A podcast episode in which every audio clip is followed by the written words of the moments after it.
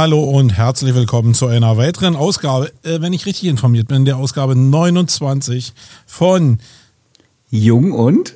Young. Ja, ja, ich bin immer verleitet, irgendwie schon vorher deinen Namen zu sagen. Irgendwie. Hast du gerade ähm, noch hinbekommen zu bremsen? Ja, habe ich gerade mich ähm, noch regulieren können. Das fällt mir gar nicht Hallo so Marco. Hallo Wolfgang.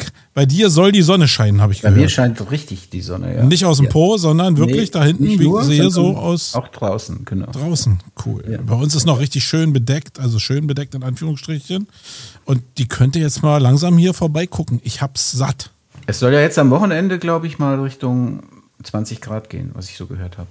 Zeit wird's. Ja. Die Pflanzen haben es, glaube ich, schon gerafft. Die treiben ja. ordentlich. Wir haben so eine Buchsbaumhecke vorm, äh, am Eingang bei unserem, äh, in unserem Haus. Und die treibt schon richtig. Also die weiß schon mehr als ich, glaube ich. Mhm, glaube ich auch. Ja, ja. ja du, äh, ähm, du bist ja so ein, bist du so ein Rocketman auch? So ein Raketenmann? Elon Musk, äh, hast du so einen Schrein wie ich hier, wo nee. Elon Musk anbet, anbetest? Überhaupt nicht, überhaupt nicht. Ich finde, finde Elon Musk einen der unsympathischsten Menschen aktuell auf diesem Planeten. Sorry. Auf dem Planeten? Ja, ja.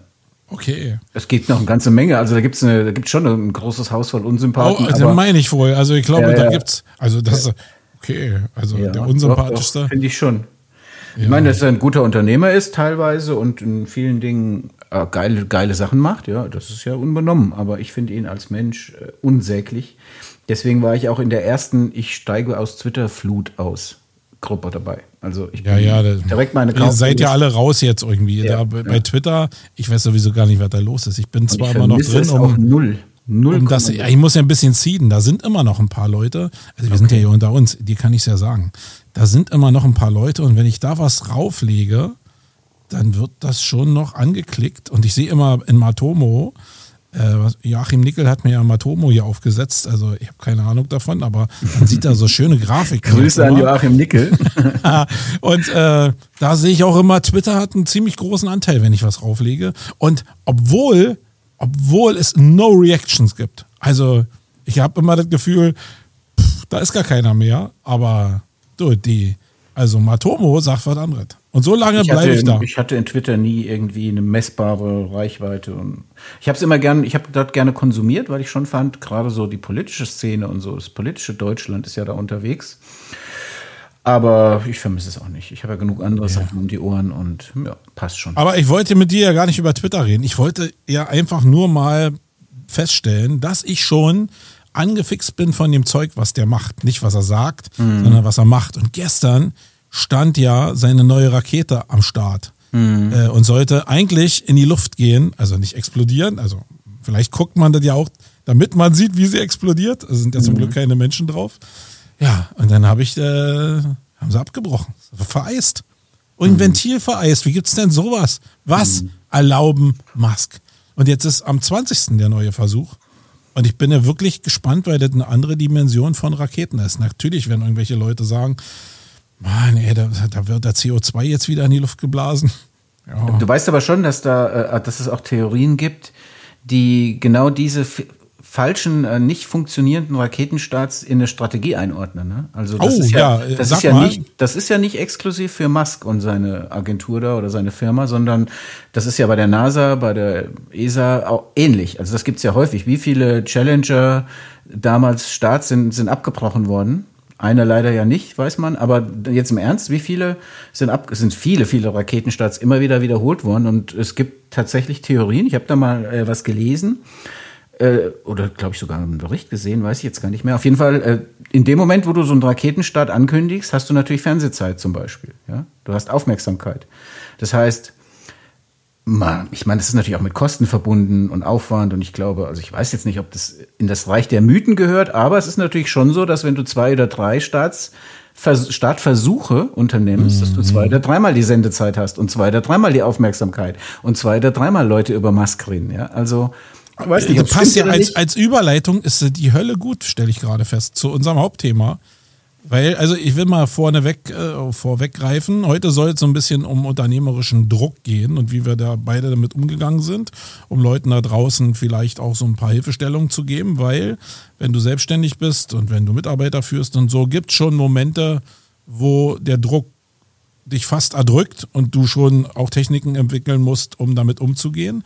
Und gerade wenn ich jetzt auf Musk zurückgehe und diesen Raketenstart nehme, da sind wir äh, Marketing-Fuzis natürlich ziemlich schnell am Start zu sagen, ha, das ist alles ein ausgeklügelter Plan. Aber meinst du nicht, dass, dass wenn du so ein Ding, so ein Milliardending jetzt dahinstellst, was ja für dich schon also wirklich auch eine Evolutionsstufe ist für Musk jetzt meinetwegen oder für die Mitarbeiter, die da auch arbeiten, müssen wir ja nicht immer alles auf Musk abladen, äh, dass die sich so darum kümmern, äh, wie das jetzt inszeniert wird und meinst du, der Fokus ist nicht darauf, dieses Ding einfach in die Luft zu kriegen, weil nur das ihren Arbeitsplatz sichert? Mm, nee, ich glaube nicht, dass es da um entweder oder geht. Das sind beides Kriterien. Und die Frage ist ja ganz einfach, wo legst du die Priorität? Legst du die Priorität darauf, zu der Welt zu dokumentieren, dass du quasi mit lauter One-Shots die, die Dinge in die Luft kriegst, ja, dass das alles immer 100% funktioniert? Oder legst du vielleicht sogar bewusst die Priorität auch in der Kommunikation darauf zu sagen, okay, wir sind achtsam und wir starten nicht, wenn wir nicht 100% sicher sind. 99,99% reichen uns nicht. Also dann brechen wir ab. Ist ja auch ein Wert. Ja, gerade wenn ich ja, später mal überlege. Aber es ist ja kein Marketingwert, sondern es ist ja ein, Wert, wo es um, ich meine, das Ding, was da steht, das kostet ein paar Millionen. Ist ja, ja jetzt nicht ein Marketingwert an sich, sondern einfach. Jetzt mal angenommen, wir zwei haben unser Millionenunternehmen hochgezogen mit und schießen Asche in, in, die Stratosphäre, ja. Und die transportieren jetzt unsere Tonnen von Urnen da hoch, ja. Ja, ja, ja. So, dann ist es uns doch, dann liegt uns doch daran, dass die Urnen wirklich ankommen und dass sie im Zweifel den Staat lieber abbrechen. Oder wenn ich jetzt einen Fernseher. Ja, das meine ich doch, aber da mache ich doch keine Inszenierung draus, sondern da mache ich es doch aus Eigeninteresse. Also mhm. da ist auch nicht, da sitzt doch nicht einer im Kontrollraum, der sagt, hey, ich bin der Marketing-Fuzzi hier und äh, nee, lass uns mal abbrechen, weil wir, dann kriegen wir noch mal Sendezeit. so läuft das doch nicht, oder? Ja, glaub, glaub ja. da glaubst du das. Klingt unwahrscheinlich, aber ich bin mir nicht 100% sicher. Wir Marketing-Fuzzis, wir trauen den Leuten Und ganz ehrlich, wenn wir jetzt über die NASA reden würden, dann würde ich sagen, ja, Marco, hast du recht. Ja, aber bei Elon Musk, da bin ich mir nicht, da bin ich ein bisschen unsicherer, ja. Weil dem Typen ja. traue ich schon sehr, sehr viel zu. Ich erinnere an das Waschbecken, ja, bei Twitter. Ja, so, ja, was er da reingeschleppt hat irgendwie. Mhm. Ja, ja, da ist schon eine Menge äh, am Start. Ja, Wolfgang, dann lass uns doch mal in das Hauptthema ähm, reinstürzen. Du hast natürlich wieder unendlich viel Vorbereitungszeit gehabt, äh, mhm. weil ich es dir immer eine so. Stunde, glaube ich, oder? Ja. Nö, zwei Stunden waren es schon. Jetzt, jetzt, jetzt, jetzt zier dich mal nicht so ein bisschen. Aber ja. ich habe auch gedacht, ist eigentlich auch scheißegal, wie viel Zeit ich ihm gebe, weil du bist 25 Jahre Unternehmer. Wir mhm. haben davon gehört, dass du 25 Jahre Unternehmer bist. Bald, 1. Mai. 1. Mai, 25 Jahre bist mhm. du dann Unternehmer. Und ähm, 25 waren es, ne? Mhm. Das ganze Marketing seit 1998. Das, das ganze Marketing.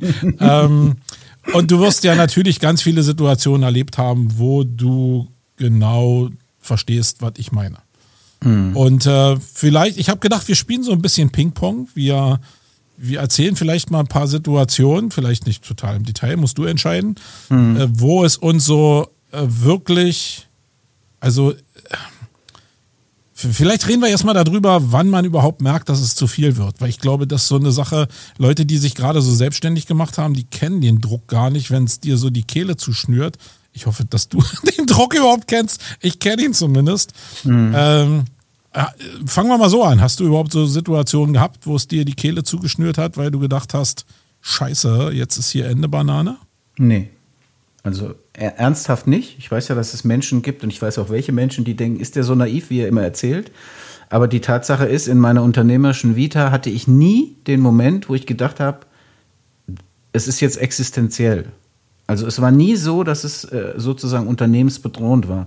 Natürlich habe ich auch Druck gespürt und natürlich ja. hatte ich auch Krisen, da kann ich auch gerne von erzählen, aber also ich habe damals wirklich, äh, als ich zum ersten Mal gegründet habe, ich war ja zwei Jahre ähm, mit einer eigenen kleinen Agentur äh, ähm, unterwegs und dann kam ein Kollege aus Lauterbach, der Hans Euler, Gott habe ihn selig und Grüße gehen, wo auch immer er mir zuhört, an ihn, ähm, der dann leider verstorben ist und der Hans Euler kam, der hatte eine Druckerei, relativ finanzkräftig, und hat gesagt, lass uns doch eine GmbH machen und wir machen zusammen was. Und so kam Team Digital auf die Welt. Also ich habe alles alleine entschieden, durfte alles alleine entscheiden, Name, GmbH etc. Aber wir haben das da zusammen gegründet. Und es war tatsächlich von Tag eins an so, dass wir Umsätze hatten, dass wir Kunden hatten. Und es war nie so, dass ich zum Beispiel Sozialabgaben, Löhne oder irgendwas nicht zahlen konnte. Also wir sind immer aus uns raus gewachsen und Ich glaube, ein wichtiger Faktor ist auch, dass wir schon, ich weiß die Zahlen nicht, aber ich würde sagen, annähernd 20 Jahre oder sogar länger ohne Fremdfinanzierung sind. Das heißt, alles, was wir erwirtschaftet haben, wir haben ein Gebäude gekauft dann und so, das war wirklich erwirtschaftetes Geld, verdientes Geld. Es wurde wieder reinvestiert in die Agentur. Ja, und so war das dann schon so natürlich auch mal, dass wir Druck hatten. Wir hatten sogar vor gar nicht so langer Zeit nochmal richtig Druck, aber es war nie existenziell. Also, so dass es mir die Kehle zugeschnürt hat, wie du jetzt gesagt hast, das hatte ich wirklich nie. Naja, aber der Druck, ja, also vielleicht ist jetzt Kehle zugeschnürt, vielleicht auch ein bisschen zu harter ähm, Eindruck. Ich glaube natürlich alle, die so jetzt durch Corona so ein bisschen wirklich äh, getroffen waren, die kennen das vielleicht noch ein bisschen mehr. Aber lass uns mal einfach über diesen Druck grundsätzlich reden. Ich will mhm. jetzt gar nicht so aufmuskeln, aber es gibt ja so Situationen im Unternehmertum, wo man zumindest merkt, oh, also sagen wir mal so, die, ich glaube, diese größte Schwelle ist ja, dass die Unternehmer vielleicht entweder, weil sie zu viel arbeiten oder weil sie auch zu viel Druck haben mit der Arbeit, irgendwann an so einen Punkt kommen, wo dieses Thema Burnout ein Thema werden könnte. Ähm, mhm. Und das muss jetzt nicht Kehle zuschnüren sein, das meint vielleicht das, dasselbe, aber so diese Schwelle zu finden von, wie kann ich mich denn eigentlich belasten und wann höre ich auf, mir mal endlich einzureden, äh, dass es nur positiver Stress ist, wenn ich 16 Stunden am Tag arbeite ähm, diesen Weg zu finden, da hast du doch bestimmt ein paar Momente auch in deinem Leben gehabt, wo du dir selbst gesagt hast, ey Wolfgang, jetzt ist mal gut. Oder andere haben dir gesagt, Wolfgang, jetzt ist mal gut. Äh, mhm. Oder bist du da auch wieder einfach nur so durchgeglitscht? Dann muss ich das Thema nochmal wechseln. ja, ist schon so, dass, also ich, bei mir ist es schon so, dass ich tatsächlich das liebe, was ich mache beruflich. Also, und deswegen ja, die Belastung ist schon teilweise gerade in den ersten Jahren auch sehr, sehr hoch gewesen, so zeitlich. Ja, ja sag, mal, sag mal einfach eine Stundenzahl in der Woche, die du da gearbeitet hast. Es ist insofern schwer, ja, weil ich muss so ein bisschen politikermäßig ausweichen, weil ich kann es wirklich nicht so greifen. Es, ich weiß noch, vor 20 Jahren habe ich tatsächlich nachts um zwei noch am Schreibtisch gesessen. Das mache ich heute nicht mehr, ist dem Alter und dem Körper und der, der geistigen Leistungsfähigkeit geschuldet. Ja, abends bin ich einfach platt, aber früher habe ich das gemacht. Ich habe aber nicht gestempelt. Ja, also insofern, aber ich habe sicherlich, weiß nicht, 60 Stunden die Woche oder so gearbeitet. Ich, Im Schnitt würde ich jetzt mal sagen. Mhm. Die Frage ist ja auch, was ist Arbeit? Guck, wenn du dich dann abends aufs Sofa setzt und guckst dir noch ein Webinar an, ist es ja eigentlich auch Arbeit. Ne? Also, oder bereitest selbst einen Vortrag vor oder irgend sowas. Kann ich nicht so genau sagen, aber es, es war dann schon so, dass ich irgendwann gemerkt habe, okay, du brauchst irgendeinen Ausgleich. Ne? Also das ist schon definitiv so. Genau, Zumal aber woran, woran hast du das gemerkt? Naja, du ich bist glaube, das ist mental, ja diese Magie, ne? Du bist, glaube ich, mental einfach müde. Du bist einfach gestresst. Du hast auch gar kein Interesse mehr an anderen Dingen. Was man halt auch merkt, das habe ich auch sehr, sehr stark gemerkt bei mir, ist, dass der private Freundeskreis immer kleiner wurde.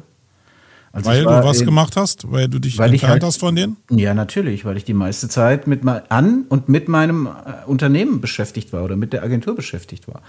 Und dann ist eben keine Zeit mehr, um sonntags und mittags nochmal zum Fußballplatz zu gehen oder mit zum Eishockey zu fahren. Ich war ja mal ein paar Jahre beim Profi-Eishockeyverein im Vorstand.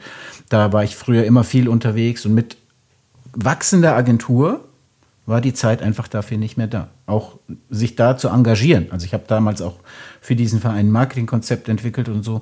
Und das, dafür, hatte ich einfach, dafür hatte ich einfach keine Zeit mehr, als die Agentur wuchs. Also das war schon, aber ich habe das nicht unter dem Label Druck empfunden, sondern eher so Arbeitsbelastung halt einfach. Ne? Weil auf der anderen Seite wuchs die Agentur ja auch in bescheidenem Maß und es hat ja auch funktioniert.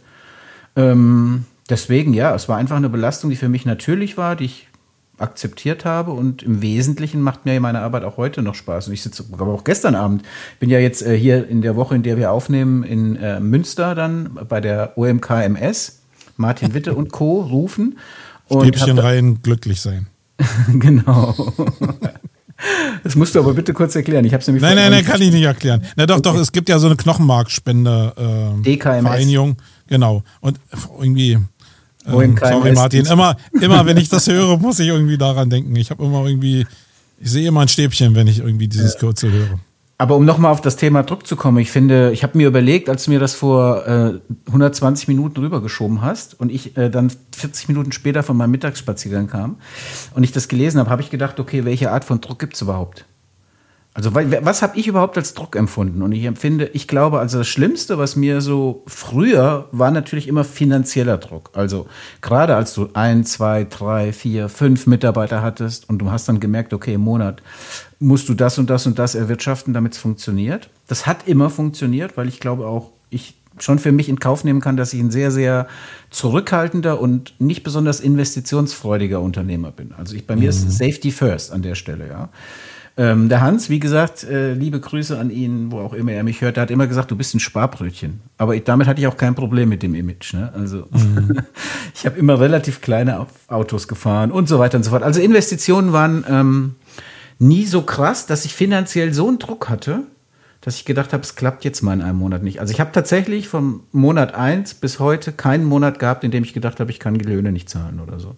Und das ist schon ein Privileg, glaube ich. Das, dieser mhm. Druck, denn ich glaube, ich war ja bei den Arten von unternehmerischem Druck, ich glaube, finanzieller Druck ist, glaube ich, bei vielen Leuten auf der ersten Position, wenn es um Druck geht. Ja? Also zumindest empfinde ich das so, dass man hört, Unternehmen. Ja, also aus meiner Warte ist es der stärkste Druck, würde ich jetzt mal sagen.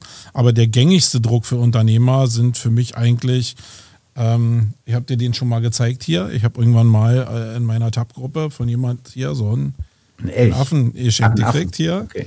Und ähm, wenn du er halt 20 Mitarbeiter. Stoffaffen, liebe Ein Stoffaffen, genau. Und ähm, das hat mir mal jemand in meiner Unternehmergruppe geschenkt, weil der dafür steht, symbolisch, dass Mitarbeiter ganz stark dazu neigen, wenn du sie nicht richtig im Griff hast, dir einfach den Affen auf die Schultern zu setzen. Und der steht jetzt sinnbildlich für Sachen, die die eigentlich machen sollen, die sie dir aber einfach wieder zurückgeben. Und äh, wenn man da nicht aufpasst, hat man einen Arsch voll 20, 30 oder 100 Affen auf der Schulter zu sitzen. Und den Druck, der ist so der Alltagsdruck, würde ich jetzt mal behaupten, weil du nämlich, obwohl du eine riesen Payroll hast, eigentlich wirklich die Schulter voller Affen hast mhm. und, und auch gar nicht merkst, also ich habe es eine Zeit lang wirklich nicht gemerkt, dass ich was wieder zurückgegeben habe und die über ganz geschickte Wege mir diesen Affen immer wieder zurückgegeben haben. und das, äh, das ist dann in der Masse schon so ein Druck, wo ich dann denke, okay, ich arbeite jetzt vielleicht ja, 14 oder 16 Stunden am Tag und krieg's denn nicht mal unter, weil ich diese Affen auf der Schulter habe. Mhm. Das habe ich wirklich immer als extremen Druck gespürt. Und da musste ich auch, also da musste ich erstmal lernen, dass, mhm. also, dass ich da auch alleine gar nicht rauskomme, sondern ich Leute haben muss, die mir nicht den Affen wieder zurückgeben wollen. Mhm. Das ist definitiv ein Druck, den ich auch manchmal spüre. Ähm, ich habe auch überlegt, was habe ich aktuell eigentlich für einen Druck in der Agentur? Und es gibt eine Art von Druck, die haben wir permanent über die gesamte Zeit gehabt und ich bin auch der Meinung, die wird immer schlimmer.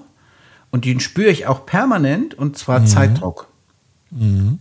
Also Zeitdruck ist ja auch ein, Zeit ist ja ein unternehmerische ja, Kenngröße. Also jede Form von Druck meinte ich jetzt, also genau. nicht nur Kehle abschnüren, ja. Genau. Es wird immer alles schneller, es muss noch schneller gehen. Dinge, die früher, keine Ahnung, ich meine, ich bin ja, habe ja meine Agentur gegründet oder die Agentur gegründet als, ähm, ich, ich sag mal, ich habe in meinem ersten Praktikum, das ist jetzt kein Witz, ja, no joke, in meinem allerersten Schülerpraktikum mit 14 habe ich noch mit Lochstreifen gearbeitet, ja.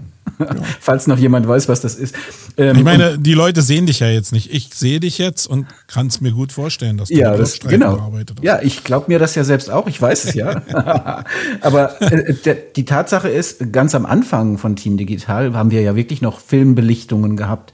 Da ging ja eine Drucksache in die Druckerei, dann wurde das über Nacht belichtet, dann hat man noch mal eine Filmkontrolle gemacht. Heute schickst du die Daten hin und in acht Stunden später willst du die Drucksachen zu Hause haben. Und das mhm. ist natürlich auch die Erwartungshaltung der Kunden an uns. Auch im Kreativprozess ist es mittlerweile so.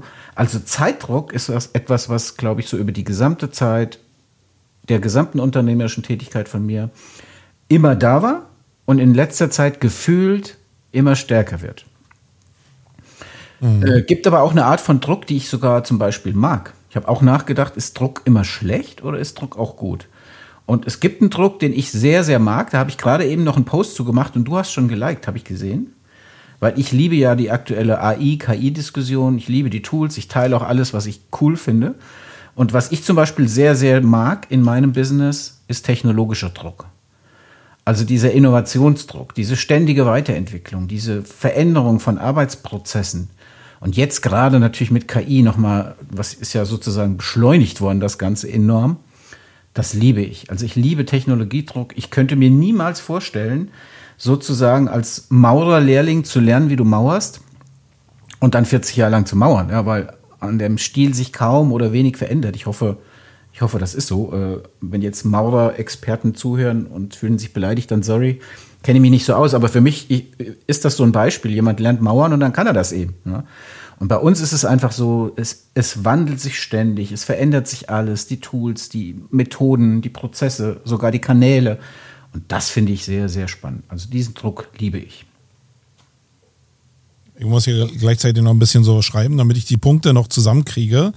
Äh, nachher, wenn wir die ganzen Druckpunkte mal durchgehen, weil ähm, ich glaube, wir wollen ja hier irgendwie mitteilen, wie wir damit umgehen, wenn wir denn diese mhm. Punkte äh, spüren, wie wir sie spüren und wie denn unsere Reaktionsmuster sind, in der Hoffnung, dass Leute das vielleicht hören und wenn sie selbst an den Punkt kommen, einfach ein paar Verhaltensmuster haben, die sie mhm. vielleicht gehen können.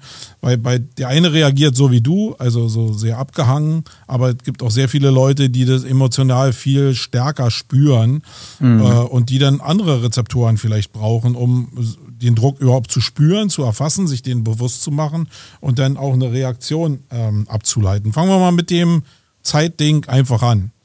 Ähm, Sagen wir mal, wie viele Stunden, was denkst du, wie viele Stunden arbeitest du jetzt in der Woche? 50? Nee, arbeite ich nicht mehr, weil ich habe ja durch meinen Unfall, jetzt meine ganz persönliche Situation, habe ich ja auch zwei Reha-Einheiten jede Woche, mhm. die äh, mir abgehen von der Arbeitszeit. Ich mache natürlich noch sehr viel so B-Side, also abends und mittags. Also ich bin ja Single und äh, bin quasi ja immer, ich kann ja immer dann, wenn ich Bock habe, noch was zu machen, kann ich es ja machen. Ja, genau. Und äh, wenn du das alles zusammennimmst, alles, was irgendwie entfernt mit Internet oder Arbeit ja, zu tun hat. Bestimmt, ja, dann, wenn du alles zusammennimmst, bestimmt 50 Stunden, würde ich jetzt mal sagen. Okay, siehst du. Aber ich messe ähm, es nie. Ja, aber ist es, ist es so, dass man diese 50 Stunden braucht? Ich meine, manche Sachen, also ich sitze immer oftmals da und denke, so Sachen, wie du jetzt auch beschrieben hast, dieser ganze technologische Fortschritt, du schickst mir dann jetzt irgendwie 360-Grad-Räume, die jetzt über äh, KI, AI erstellt werden können. Prompts, genau. Ähm, Bitte mal unbedingt meine Posts lesen, ist mega. Ja, ist mega. Die Frage ist immer nur, ist es wirklich mega? Es ist toll, weil es einen fasziniert, aber was, welche Auswirkungen hat das jetzt auf dein Leben, auf mein Leben, auf die Arbeit unserer Agentur? Ist es nicht nur nice to have? Äh, also die mhm. Frage ist ja am Ende, wenn du diese 50 Stunden oder 60 Stunden abbauen willst oder du auch nur an den Punkt kommst, dass du sagen musst, okay, wo kann ich denn sparen? So wie es mhm. ja beim Haushalt auch so ist. Äh, jetzt wird das Geld ein bisschen knapp, wo kann ich denn jetzt sparen? Das ist ja mhm. bei Zeit genau dasselbe. Äh, Sind es nicht genau diese ganzen Punkte, die eigentlich nur Spaß machen, die Teil der Aufmerksamkeitsökonomie sind, die man eigentlich auch weglassen könnte, weil sie mit dem, was du, also mein Gefühl ist, dass mhm. das, was du eigentlich in der Agentur machst, im Kern, womit du mhm. richtig hart dein Geld verdienst und dann eben auch nicht ausgibst hinterher, dass das nichts aktuell oder nicht sehr viel mit dem zu tun hat, was eigentlich da draußen jetzt so äh, aufmerksamkeitsökonomisch auf uns einprasselt. Hm. Äh, könnte man, den Schluss könnte man ziehen, der ist aber falsch in meinem Fall. Ja, weil? Weil es einfach so ist, weil ich sag mal so, die größten Budgetkunden, die wir haben und die ich, ich betreue ja Budgetkunden auch mit dem Jourfix und so weiter persönlich. Ähm, und diese Jobs sind nur deswegen entstanden und sind auch nur noch äh, über viele Jahre geblieben, weil die Leute von uns das ganze Marketing erwarten. Also nicht, dass ich das kann. Die erwarten nicht von mir, dass ich äh, keine Ahnung, 3D-Welten erstellen kann, aber die erwarten von mir, dass ich den aktuellen Kenntnisstand habe, den es gibt. Also was ist, was ist State of the Art im Toolbereich? Was gibt es? Welche Optionen gibt es? Und die erwarten von mir auch, dass ich die Experten dazu kenne. Und das ist das, was Menschen bei uns in, zum Groß- oder Unternehmen zum Großteil einkaufen, diese Beratungsqualität. Das, was ich mache, ist in vielen Teilen hauptsächlich Consulting. Also ich mache gar kein SEO mehr selbst, leider ich liebe SEO eigentlich, ja. Ich mache noch relativ oft Storytelling in Form von Geschichten und Texten, die ich schreibe. Aber ich ähm, mache halt überhaupt operativ kaum noch was, sondern ich bin wirklich in der Beratung da und sage den Kunden dann, okay, da haben wir hier intern jemand oder ich kann Ihnen hier an der Stelle extern den und den empfehlen. Also ich vernetze Kompetenzen miteinander und deswegen ist es total wichtig in der Kommunikation für uns in der Agentur und auch für mich als Person, das nach außen auch zu dokumentieren, dass ich mich im KI-Sektor auskenne. Also wir haben zum Beispiel ein Produkt ähm, gebaut jetzt vor kurzem, eine KI-Schulung, die individuell auf den Kunden abgestimmt wird und das buchen die Menschen und fragen vorher, machen Sie das, Herr Jung, oder wer macht das? Und wenn ich dann sage, mache ich, also nicht wegen mir jetzt alleine, aber sie sagen dann halt, okay, dann können wir es ja individuell abstimmen und dann würde ich es gerne so und so und so machen und dann buchen die das.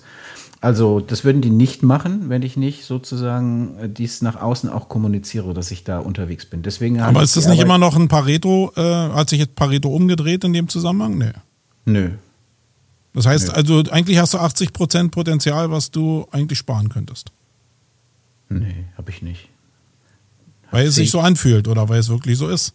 Also ich meine, die, diese Spirale setzt sich ja fort. Ne? Also du denkst, du musst das dem Kunden anbieten, der Kunde denkt, er braucht das, weil er was entwickeln kann. So setzt sich mhm. das ja immer nach unten fort und am mhm. Ende nach Pareto werden aber nur 20 Prozent davon umgesetzt. Das heißt, jeder in der ganzen Stufe hat halt irgendwie 80 Prozent seiner Zeit für Nottingham Forest rausgegeben. Wäre die Logik. Ja, aber die brauchst du ja. Also du kannst ja nicht nur, keine Ahnung, du hast ja, also zeig mir den, der 100% effizient ist. Das gibt's ja nicht. Das funktioniert. Nee, aber es wäre doch, also sagen wir mal so, wenn vom Denkmodell, das ist eine Sache, die habe ich für mich auch gar nicht beantwortet. Da bin ich auch noch in der Findung. Wenn ich aber jetzt diese Sachen dafür nutzen würde, um nicht Leute zu beraten in der Unsicherheit, sondern ganz klar sage, okay, ich gucke mir das alles an, aber für dich ist das überhaupt gar nichts, weil da habe ich gar keine Fantasie, dass du daraus Produkte erstellen kannst. Dann ist ja die Expertise zum Beispiel, dass du sagst, nee, hier, Stoppschild, ja, hier ist ein ja. Dead End, hier musst du nicht lang gehen. Genau, oh. das mache ich ja auch. Also das habe ich ja auch oft sogar in Fällen, dass die Kunden sagen, ja Junge, wäre das und das und das bei uns umsetzbar. Dann gucke ich mir das an, überlege mhm. mit meinem Know-how, ich kann nur meine Expertise da reinbringen. Aber das ist ja genau das, was die erwarten, ja. Und in der Regel bekomme ich auch ein gutes Feedback darauf. Und dann sage ich denen, ja, ich würde so oder so oder so machen bei Ihnen. Ich würde die und die Abteilung mit involvieren, ich würde das und das machen. Oder ich sage Ihnen, nein, das macht aus meiner Sicht aktuell noch keinen Sinn. Vielleicht später, wir können es auf dem Schirm behalten, aber also die die Beratung. Aber da bist ja, ja jetzt nur du. Also, wie mhm. gesagt, also die Leute denken ja, wir schlafen jetzt hier irgendwie in einem Bett fast zusammen, nur wenn wir einen Podcast machen. Mhm. Äh, jetzt seid ihr 20 Leute da in der Agentur mhm. und du bist der, der berät. Jetzt sind aber 20 mhm. Leute, die auf der Payroll sind, die eigentlich jetzt irgendwas von dem machen, wo das in die Produktion geht. Also die 20 Prozent mhm. eigentlich machen. Und du bist jetzt der Einzige, der irgendwie die 80 von Pareto da Nein, nimmt. Ich bin nicht der Einzige. Und jetzt, ja, oder, oder vielleicht, aber auf jeden Fall die Masse an Leuten wird ja die 20 Prozent bearbeiten und nicht die 80 Prozent, oder? Hm, weiß ich jetzt nicht so richtig. Mit dem Pareto-Prinzip, äh, mit dem, was du gerade im Kopf hast, komme ich nicht so ganz klar. Na, es gibt doch Leute, die einfach in der Produktion das Geld für deine Agentur erwirtschaften. Mhm mit Sachen, die ganz knallhart sind, die sich auch, mhm. glaube ich, in den letzten genau. 25 Jahren ja hoffentlich ein bisschen mehr digitalisiert haben, die im Kern aber eigentlich immer noch basic sind. Ja, bei uns ist ja äh, zum Beispiel ein Merkmal, dass wir immer noch sehr, sehr viel Print machen. Ja, also genau. weil du jetzt die letzten 25 Jahre angesprochen hast. Ja, klar, ändert sich viel. Wir machen viele ganz normale Typo-3-Seiten, WordPress-Seiten, Shops und so weiter. Also das digitale Zeug äh, und Online-Marketing. Aber wir machen auch immer nach wie vor noch sehr viel Print.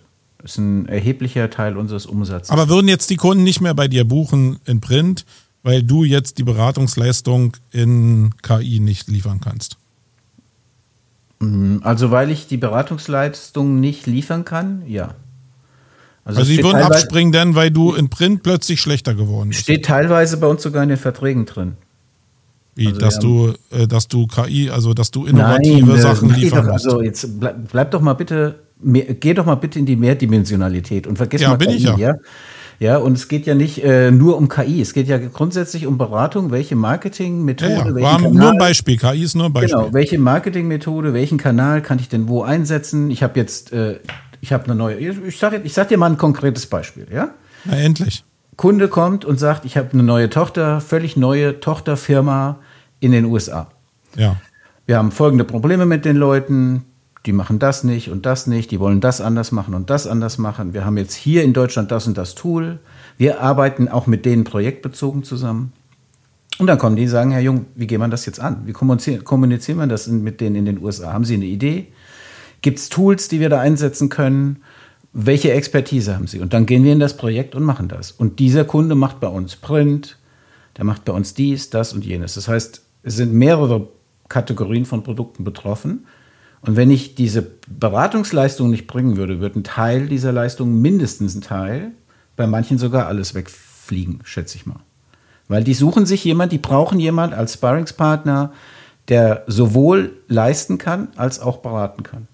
Also ist das ein in, ineinander übergehen sozusagen. Aber also der Grundgedanke, das überhaupt zu hinterfragen, lag ja in der Tatsache, dass ich weiß gar nicht, dein, was das mit Druck zu tun hat eigentlich. Dass dein, dass dein Zeitdruck, den du hast, weil dein Tag zu voll ist mit diesem Ach, ganzen genau. Schnatteradatz, dass mhm. du irgendwas wegstreichen können musst, damit dein Tag sich entspannt. Und mhm. die Frage ist ja rauszufinden, welches sind diese Punkte. Geht ja nicht darum, jetzt jetzt anzuprangern, dass du da berätst. Natürlich ist mhm. es toll, dass du berätst. Das wollen ja auch viele haben. Die Frage ist ja immer nur, wo kann ich sparen? Und dazu muss man einfach, glaube ich, mal gucken, wo verdiene ich denn mein Geld? Und ich glaube, da gibt es eine Diskrepanz, die wollte ich nur mal rausstellen. Äh, mhm. Weil am Ende kannst du ja sagen, nee, Marco, äh, dann spare ich ihm nichts ein, dann mache ich ihm 16 Stunden am Tag. Äh, du wirst lachen, Marco. Dann mache ich sogar 18 Stunden am Tag, nur weil du mich jetzt produziert hast. Ja, aber darum geht's ja nicht, sondern 20. ich gebe 20. Ich gebe 20, 24. sondern es, genau, es geht ja darum, wo spare ich ein und wo ja. verdiene ich eigentlich mein Hauptgeld? Deswegen die Pareto-Ableitung. Und mhm. was würdest du am ehesten wegnehmen? Würdest du von allem Stück wegnehmen oder würdest du einzelne Bereiche vielleicht ein bisschen runterfahren, die einfach dir viel, viel Spaß machen, die aber eigentlich nichts mit dem oder wenig zu tun haben mit dem, wo du eigentlich deine äh, Gehälter davon bezahlen kannst? Mhm. Ja, ich denke, also wo wir immer optimieren, versuchen zu optimieren, ist einfach in der Organisation. Also du weißt es ja, du hast ja auch mal eine Agentur in der Größenordnung gehabt und ihr seid jetzt ein paar Leute weniger, aber trotzdem weißt du ungefähr, was das für ein Wasserkopf ist. Ja, also wir haben jetzt wieder eine Ausbildung, bieten wir wieder an. Da muss äh, ein Gestattungsgesuch gestellt werden bei der Schule. Das sind fünf Formulare. Ja, dann fragt die IHK was ab. Ich bin ja auch noch Prüfer bei der IHK in zwei Bezirken. Das heißt, ich habe permanent irgendwie Kontakt mit der IHK. Also es gibt schon Sachen. Das ist zum Beispiel auch was. Also dieses Amt bei der IHK als Prüfer, da bekommst du, ich glaube, schlag mich tot, ich weiß nicht genau, 12,50 Euro die Stunde Aufwandsentschädigung mhm. oder so. Dann fährst du durch die Gegend. Letztes, wir hatten letztens Kollege, Gruß an meine Prüferkollegen in, im Bereich Fulda. Wir waren letztens in einem Betrieb, da war gar kein Auszubildender da. Also wir sind 30 Kilometer gefahren hier auf dem Land, ne, zur Prüfung und der war nicht da. Ach, der sitzt aber jetzt wo ganz anders. Ach, toll, super, ne? Also, was ich sagen will, da verschlenderst du schon Zeit und verdrödelst du Zeit. Auf der anderen Seite ist es trotzdem auch wieder eine wichtige Expertise. Ähm, hat auch unternehmerische Vorteile, wenn du im Prüfungsbeirat bist oder Prüfungsausschuss bist in dem Mediensegment, weil du halt alle, du kennst halt alle nachwachsenden Mediengestalter in deiner Region. Weil du sie ja prüfst. Ne? Ähm, also hat alles Vor- und Nachteile. Rein finanziell gesehen wäre das zum Beispiel, glaube ich, ein Punkt, den man streichen könnte, aber nicht rein ideell gesehen, weil ich finde es total wichtig, dass Menschen sich auch engagieren, damit junge Menschen eine gute Ausbildung bekommen. Deswegen mache ich das auch mit Freude und mache das auch wirklich gerne. Wir haben auch äh, sowohl in Fulda, also ich bin in Fulda und in Gießen hier in Hessen, Prüfer für digitale Medienberufe. Und wir haben da wirklich auch eine tolle Crew, die da prüft und das macht schon auch Spaß. Also ist nochmal wieder ein anderer Fokus. Ähnlich so wie mit deiner äh, BNI-Gruppe oder wo du da hingehst. Ne? Okay, jetzt, ähm, du bist ja immer wirklich so ein Typ, du bist wie ein Stück Kernseife, muss ich immer mal sagen. Jetzt mal, okay, brechen wir das radikaler runter, weil du einfach nicht auf meine Linie raufspringen willst. Du, jetzt hast du so einen Unfall mit dem Fahrrad. Jetzt, jetzt hört sich nicht nur so an, du, der guckt auch wie Lanz im jetzt, Moment. Jetzt hast, jetzt hast du so einen Unfall mit deinem Fahrrad, ja? Äh, ja. Ich hoffe, also ich, hier auf Holz, ich ja. hoffe, dass es nicht nochmal passiert, aber nun hast ja. du es ja wirklich gehabt. Mhm. Jetzt sitzt du zweimal am Tag oder einmal am Tag in der Physio. Heißt, dir fehlen zwei Stunden. Zweimal in der musst, Woche. Mhm. Oder zweimal in der Woche, aber äh, zu Anfang fehlten dir sogar sehr, sehr viele Stunden, weil du Monate. Ja, jetzt, jetzt kannst du ja äh, in der Physio sitzen. Vorher hast du wirklich eine Menge Zeit für dich gebraucht. Mhm. Jetzt musst du aber den Topf irgendwie am Laufen halten. Jetzt fehlen dir diese Stunden. Wo streichst mhm. du die ein? Also du hast jetzt immer nur geantwortet, ja, das wäre aber auch schön und das wäre auch schön und, intellekt und intellektuell wäre das auch schön zu haben, aber du musst doch irgendwo streichen. Also wenn einer an diesem Punkt ist, mhm. was streicht denn? Was ist, auf was fokussiere ich mich dann? Was ist denn deine Empfehlung für andere Leute? Ja, da musst du halt ganz klar gucken, was rentiert sich und was rentiert sich nicht. Im Sinne von, und dann ist ja wieder die Frage, was hast du für einen Druck? Jetzt geben, na Marco, du lachst, aber es ist ja so. Wenn du jetzt, sagen wir mal, mit deinem Unternehmen machst du jeden Monat, egal wie viele Mitarbeiter du hast, machst jeden Monat 250.000 Euro Gewinn. So, einfach mal eine Annahme, ja? Ja. Dann ist für dich finanzieller Druck nicht da. Dann kannst du theoretisch sagen, okay, ich mache einfach einen Tag die Woche frei und mache da mein Physioprogramm. So. Dann habe ich vielleicht nur noch 248.000 Euro Gewinn jeden Monat, so what. Ja? Also es ist ja die Frage, in welchem Setup bist du unterwegs.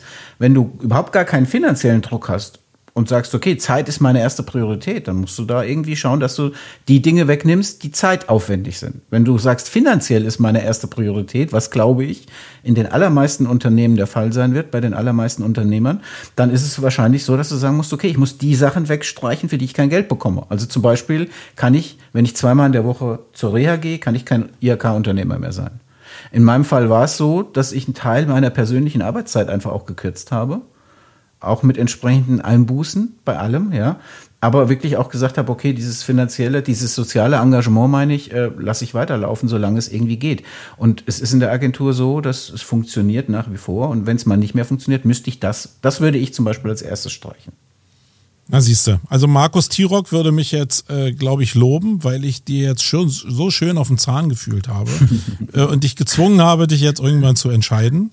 Ja. Und äh, das finde ich auch ganz cool, weil du bist so, ich glaube so, das ist jetzt noch nicht mal so, weil du jetzt so geantwortet hast, sondern ich, ich glaube, dass sich Unternehmer oder Menschen allgemein schwer damit tun, dann zu priorisieren, was man dann so wegstreichen kann. Mhm. Und ich habe jetzt in den letzten, gerade in den letzten drei Jahren lernen müssen auch, dass es genau darauf ankommt mhm. zu lernen, was ist denn jetzt, was kann ich denn wegstreichen? Und ich bin zu der Erkenntnis gekommen, dass das eigentlich das normalste unternehmerische Denken ist, was man haben müsste, Natürlich. was ich aber gar nicht hatte.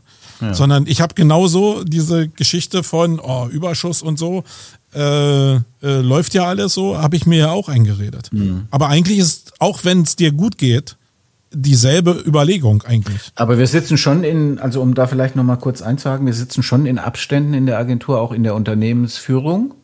Und das sind ja nicht nur der Thorsten und ich als Gesellschafter und äh, Geschäftsführer, sondern wir haben ja auch eine Projektleitergruppe, also Menschen, die wirklich Verantwortung übernehmen, Planung und so weiter. Und dann sitzen wir schon zusammen und überlegen genau das. Und dann haben wir zum Beispiel, kann ich dir mal auch ein konkretes Beispiel sagen, äh, haben wir letztes Jahr entschieden, wir werden unser Agentur Social Media Engagement runterfahren. Mhm. Weil wir einfach gemerkt haben, es kommt kaum, kaum, Resonanz. Und das ist ja genau der, der genau der ja, Punkt. Genau. Ja. Wir brauchen dafür eine Menge Zeit, ähm, investieren in Tools etc. etc. Und es kommt relativ wenig Resonanz. Es gibt andere Kanäle, die wir nutzen, die sind effizienter, also konzentrieren wir uns mehr auf die. Und das ist genau der Prozess eigentlich, den du beschrieben hast. Also machen wir schon auch, ganz klar. Genau. Und äh, darauf wollte ich das eigentlich nur äh, hinzementieren, mhm. weil ja diese, also ich mache es zum Beispiel ganz gerne, indem ich, also in so Druckphasen, was heißt ganz gerne, ich habe es jetzt aus dem Druck selbst gelernt, dass ich mir die klassische Plus-Minus-Liste hinlege und mhm. einfach in ein paar Stunden, die ich mir wirklich Zeit gebe als Kreativprozess, aufschreibe, was ist wirklich, äh, wo verdiene ich Geld, was ist mir persönlich wichtig und was ist eigentlich nice to have irgendwie, was ist, mhm. ähm, die, die kannst du eigentlich auch sein lassen. Und da sind bestimmte Sachen, die sind äh, überflüssig. Und wir hatten in den letzten Folgen ja schon eigentlich immer so indirekt diese Sachen auch so ein bisschen mhm. angesprochen. Okay, jetzt haben wir mal die Priorisierungssache hingekriegt. Da werden wir vielleicht auch so ein bisschen Zeit einsparen, wenn es denn mhm. das Problem ist und ähm, der Druckerzeuger ist. Ich glaube, viel verbreiteter bei Unternehmern, die dann so wachsen, schnell wachsen, vielleicht auch nicht so richtig gucken, das richtig zu einem selbst passende Personal einzustellen. Kommen wir mal zu dieser anderen Zeitdimension, nämlich dem, dass die dir immer die Affen auf, auf die Schulter setzen. Und das mhm. ist eine mhm. Sache, also die kenne ich per Excellence. Jetzt könntest du wieder sagen, kennst du überhaupt nicht, glaube ich aber nicht, hoffe ich auch nicht, dass du das nicht. Mhm. Nee, habe ich ja vorhin schon gesagt, dass ich das kenne. Genau. Und ähm, mhm. Wie gehst du denn damit um? Wie ist denn der Lösungsansatz da von dir gewesen, um diese Affen von deiner Schulter runterzukriegen, für, also auch in der Planung? Weil es ja ein Prozess, mhm. Mitarbeiter einstellen, Mitarbeiter schulen, irgendwie, wie, wie, wie hast du das in den Griff bekommen? Indem ich versucht habe, möglichst viel, also mit, ich heißt immer wir in der Führungscrew. Wir ja. sind ja eine Crew, wir sind ja ein Team. Aber dass wir im Team immer versucht haben und nach heute noch versuchen, möglichst viel Organisation reinzukriegen. Hört sich ja erstmal ziemlich blöd an, so ein bisschen preußisch, ja, ist aber einfach so. Mhm. Ich habe festgestellt, also mein Ansatz, mein unternehmerischer Ansatz und ich sag mal so eine der wenigen Dinge, auf die ich sehr stolz bin bei mir, ich bin nicht unbedingt immer so stolz, aber auf das, was ich stolz bin, ist zum Beispiel der Name. Ich habe damals gedacht, ich möchte gerne ein gutes Team und es geht irgendwie vor 25 Jahren in Richtung digital. Und das fand ich, ist beides. Das eine ist sozusagen mein Mindset. Ich möchte im Team arbeiten. Das andere ist so die Ausrichtung. Wo, wo glaube ich, geht Marketing hin? Und das hat auf jeden Fall gestimmt. Und der Teamansatz war eben der möglichst basisdemokratisch, möglichst Vertrauensarbeitszeit und solche Sachen. Also das Wort gab es damals noch gar nicht. Aber so, das war so mein mhm. Ansatz, ja. So habe ich mir mein Unternehmen oder dieses Unternehmen vorgestellt. Und was ich relativ schnell gemerkt habe, ist, wie glaube ich viele andere auch, dass wenn ein Unternehmen wächst und du bist irgendwann bei 10, 12, 14 Mitarbeitern, es ohne Hierarchien, Vorgaben, Listen, Strukturen nicht geht. Es funktioniert einfach nicht. Das Team kann so nett sein, wie es will. Die Kollegen, Kolleginnen können so nett sein, wie, es will, wie sie wollen. Und wir haben wirklich ein ganz, ganz tolles Team bei Team Digital, gerade jetzt im Moment auch zusammen. Und das habe ich auch in den letzten Wochen gespürt, weil die auch ähm, mich unterstützt haben, weil ich auch nicht so eine schwere, eine relativ schwere Zeit hatte. Aber egal, was ich sagen will, das sind tolle Menschen. Trotzdem funktioniert es nicht ohne Organisation. Und das heißt, ich habe versucht, eine maximale Effizienz dadurch zu erzielen, indem wir permanent überlegt haben, welche Tools benutzen wir, wie organisieren wir Dinge, Abrechnungsprozesse, interne Arbeit, Zuordnungen etc. Wie geht das alles? Und wenn ich überlege, was wir da in den letzten Jahren für Wechsel auch bei Tools hatten und für Systemwechsel, mhm. das ist schon enorm und das ist schon ein enormer Druck auch, den du da hast wirklich zu sagen, ich hole aus dem Team das Beste raus, aus, dem, aus der Agentur, ohne jetzt zu sagen, ich, ich mache das irgendwie wie so ein Sklaventreiber oder so. Ne? Ich stehe da mit der Peitsche und knall da morgens rum um acht, damit alle anfangen zu arbeiten, sondern es geht natürlich darum, dass jeder Spaß haben soll. Aber es hilft halt nicht, es muss ja abgerechnet werden am Ende des Tages. Und da haben wir uns mittlerweile eine Infrastruktur gebaut und ein Toolset, wo ich sage, das funktioniert schon sehr, sehr gut. Noch nicht 100 Prozent, aber schon gut. Das heißt, ist denn der Anteil an Sachen, wo die Leute mitdecken müssen, wo die sich individuell anpassen müssen, äh, größer oder ist der Anteil größer, wo du prozessgestützt einfach Standardumsetzungen machst? Also wie jetzt ein Printprozess sieht so oder so aus. Mhm. Oder äh, ich muss jetzt äh, eine fancy Broschüre erstellen, wo ich mich eigentlich erstmal auf die Couch legen muss, an die Decke gucken muss, damit Kreativität entsteht. Mhm. Ähm, weil, weil die nee, also Entlastung also entsteht ja eigentlich nicht in dieser Kreativitätsphase, sondern in dem, was du in Prozesse wirklich mhm. hart gießen kannst, wo du jeden drauf festnageln kannst. Mhm. Ey, hier, das war der Prozess, komm doch nicht zu mir, setz mir nicht schon wieder einen Affen auf die Schulter, sondern mhm. mach halt dich einfach an diesen Prozess. Mhm. Also der, der Schwerpunkt an Zeit oder, oder wie, wie deine Frage jetzt war, habe ich schon wieder vergessen, aber das kann ich auch gar nicht benennen. Was ich nur sagen kann, ist jetzt ganz konkret, gerade die Gestalter, innen, die wir in der mhm. Agentur haben. Also wenn jetzt jemand einen Flyer macht, Nachhaltigkeitsbroschüre für ein Unternehmen oder sowas, da brauchst mhm. du Zeit. Und ich kann ja nicht derjenige sein, der sagt, du hast hier 2,5 Stunden Kreativzeit, mach das mal in der Zeit. Das, das funktioniert ja nicht. Also das würde nie funktionieren, kann ich sagen, aber es wird nicht funktionieren. Das kann sein, in einer halben Stunde hat die oder der den, die erste Idee und es kann sein, er braucht zehn Stunden, bis irgendwie was Brauchbares rauskommt. Der Punkt ist ja, dass ich diese Person versuche zu entlasten in der Organisation. Also zum Beispiel haben wir eine Software, wir machen ja hier eigentlich keine Werbung und ich kriege dafür auch nichts, ich bin kein Affiliate, aber wir nutzen Time Bro an der Stelle und das war für uns ein Gamechanger weil dieses Tool im Prinzip Folgendes macht, das nimmt jeden, jeden einzelnen Task auf deinem Rechner und dokumentiert die Zeit. Und sogar wenn du jetzt in InDesign fünf Dokumente offen hast und du wechselst von einem Dokument ins andere, das erkennt die Software. Oder du bist im Tab im Browser, hast fünf Tabs auf und du bist bei Kunden mhm. A, B und C und bei der Suchmaschine. Dann ist ganz klar, dann erkennt die Software, okay, du arbeitest jetzt 20 Minuten für diesen Kunden. Das ist zumindest eine Zeit, die mit dieser Website verbracht wurde. Ja? Also was ich damit sagen will, das hat bei uns im Design-Team enorm zur Entlastung geführt, weil es oft ein Problem war, dass die mehr Zeit gebraucht haben, als wir abgerechnet haben.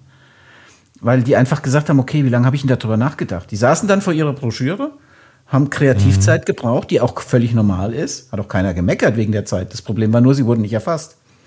Und das ist so eine Orgasache, die wir halt gemacht haben, um so ein bisschen den Druck aus dem Team zu nehmen. Und das, das ist zum Beispiel etwas, was sehr gut funktioniert.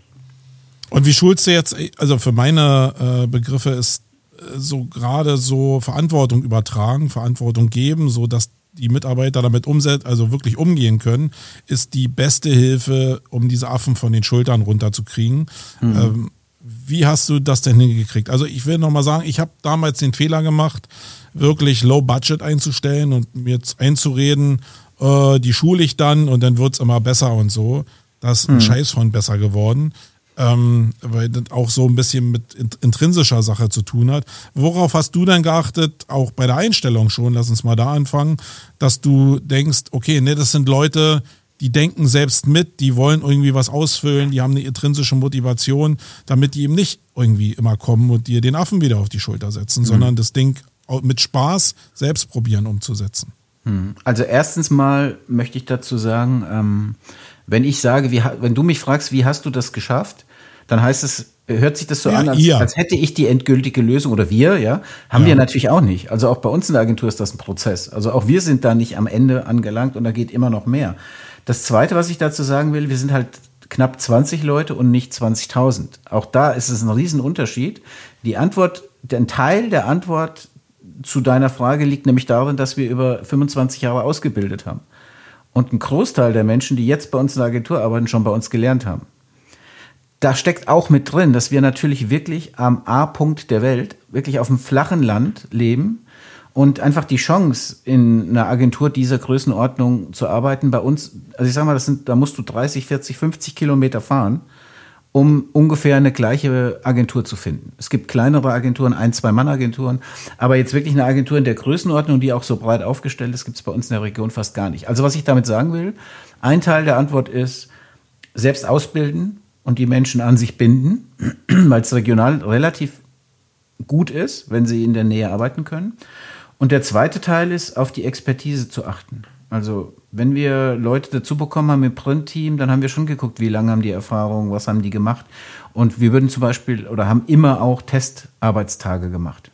Einfach um auch zu gucken, passen die überhaupt ins Team? Das ist ja nochmal eine Frage, ob mhm. jemand sich super präsentiert, super layouten kann aber wenn er mal acht Stunden im Team war oder zwei, drei Tage, plötzlich alle sagen, hier, der Typ hat irgendwie einen Dachschaden, ja, hat es auch alles gegeben.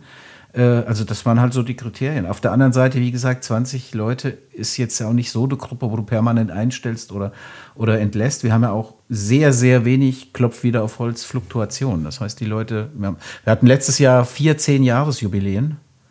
Und das ist schon, da bin ich auch stolz drauf, dass die Leute dann auch bleiben.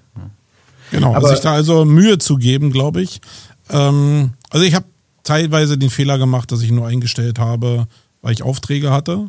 Und mhm. äh, eigentlich so genau dieses, wie Match das denn irgendwie nicht so richtig auf der Uhr hatte. Und das war mhm. einer der größten Fehler, weil es schon so nach meiner Erfahrung so ist, wenn du einmal so einen Kern hast von Leuten, die deinem, was du dir so vorstellst, entspricht, auch, äh, entspricht äh, auch so von der, wie die reagieren können, von der Handlungsweise, dann sind die Leute, die dann da reinkommen, lernen von diesem Konstrukt. Mhm. Wenn du aber einmal ein Konstrukt hast, wo das nicht funktioniert, wo es immer mhm. wieder heißt, dann frag doch den Young, frag doch den Young, äh, dann, dann kriegst du gar nicht mehr raus. Dann das geht die so, Spirale nach unten. Ja. Richtig übel. Und dann bin ich so super dankbar, dass ich über, unter Corona das wieder auflösen konnte. Mhm. Also mit viel Druck auch, klar. Aber am Ende ist das rausgekommen, was ich glaube nie selbst hingekriegt hätte, wo aber mein Resultat genauso ist. Okay, jetzt hast du noch mal die Chance, das neu zu beginnen. Mhm. Und äh, wenn du jetzt so eine Größe hast an Agentur, wie du es jetzt hast, hast du ja gar nicht mehr unter normalen Umständen die Möglichkeit, selbst wenn du Fehler gemacht hast, die richtig radikal zu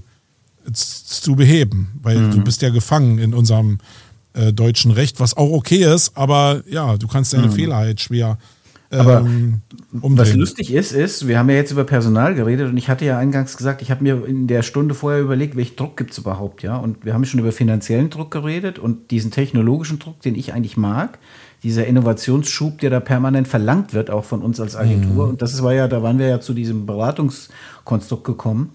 Ähm, dann haben wir den Zeitdruck jetzt besprochen und personeller Druck war tatsächlich auch ein Druck, den ich hier stehen habe, weil bei der Frage, ich habe mir selber die Frage gestellt, welchen Druck empfinde ich aktuell als Unternehmer. Mhm. Gerade in der Woche hatten wir wieder ein, ein Führungskräfte-Meeting, wo es wirklich, also das ist tatsächlich unser größter Druck im Moment, nach wie vor. Also Personal, oder? Dass wir keine Leute bekommen, genau. Okay. Also wir könnten, wir suchen Vollzeit, unbefristet MediengestalterInnen, ja. Wir würden Programmierer nehmen, wir würden SEO nochmal nehmen, ja. Aber, aber, welche Folgen hat das jetzt äh, mit täglichen Doing? Äh, ja, dass das hat ihr einfach Folgen, keine Aufträge mehr annehmen könnt, oder? Ja, erstens mal keine Aufträge annehmen. Also wir sind relativ an der Volllast, ja. Und dass die Leute echt ächzen, das verstehe ich mhm. auch. Also, dass in dem Fall, wie wir hatten ja, ich hatte ja schon in einer früheren Folge mal gesagt, wir hatten im gesamten Corona-Prozess von März 2020 bis jetzt nicht so viele Krankheitstage wie von Januar bis jetzt. Also uns hat es jetzt richtig krass getroffen im Januar, Februar, März. Wir hatten komplett fast alle doch mal Corona in, in der Agentur oder viele hatten Corona oder waren einfach stark erkältet. Gab es ja auch welche, die wirklich zwei, drei Wochen ausgefallen sind. Gab ja überhaupt viele Menschen, die wegen Grippe oder Mhm. Erkältung und so ausgefallen sind. Also das hat uns echt, und in dem Moment, wenn du an der Grenze bist, ja, ist, wird das echt schwierig. Und dann musst du auch mit existenziell wichtigen Kunden oder sagen wir mal mit sehr, sehr wichtigen Kunden ins Gespräch gehen. Ah, da sind wir da, haben wir noch ein schönes anderes Thema. Ich habe das sowieso auf der Liste hier, weil ich ja wusste, dass ihr jetzt diesen Krankheitsstand hattet. Mhm. Und dann ist es ja nicht so, also Druck hört sich jetzt bei dir mal so banal an, als ob es so durchflutscht. Aber wenn irgendwie jetzt von 20 Leuten irgendwann mal 10 oder 12 nicht da sind, ja, das hatten wir zum Glück nicht, aber wir hatten sechs, glaube ich, gleichzeitig. okay, sechs, aber äh, wenn sechs nicht da sind, entsteht doch, äh, wie, welches Wort würdest du geben? Ich nenne es jetzt mal trotzdem wieder Druck. Ja, natürlich. Entsteht Ja, genau. Und, und jetzt, wie ist deine, und wie ist dein, Han, wie ist dein Handlungsmuster, wenn dieser Weißt du, Druck entsteht? weißt du, wie, was für, wie ich den Druck nennen würde? Ich würde den Sandwich-Druck nennen, weil da entsteht von beiden Seiten Druck. Aus dem Team kommt der Druck, wir schaffen das nicht. Ja. Also die haben wirklich teut und wirklich auch nochmal der Dank hier offiziell an, ans Team, die haben wirklich viel Überstunden und so gemacht dann. Die anderen haben es abgefangen, sind gekommen, haben Tage, wir haben manche äh, Kolleginnen, die vier Tage Woche haben, die haben fünf Tage gemacht und so. Aber irgendwann geht's halt einfach nicht mehr. Und das ist der eine Druck von unten, die dann sagen, was, was machen wir jetzt? Die, die dich fragen, Wolfgang, was machen wir jetzt? Wir können nicht Ja. mehr mehr, ja? Und dann kommt der Kunde und sagt, ja, wie wird's denn jetzt mit der Lieferung? Ja. Also, wann, wann kommt denn jetzt das Ding? Und dann im schlimmsten Fall kommen noch irgendwelche Fehler dazu, die dann passieren, auch dieser Situation geschuldet. Und das ist Megadruck, ja.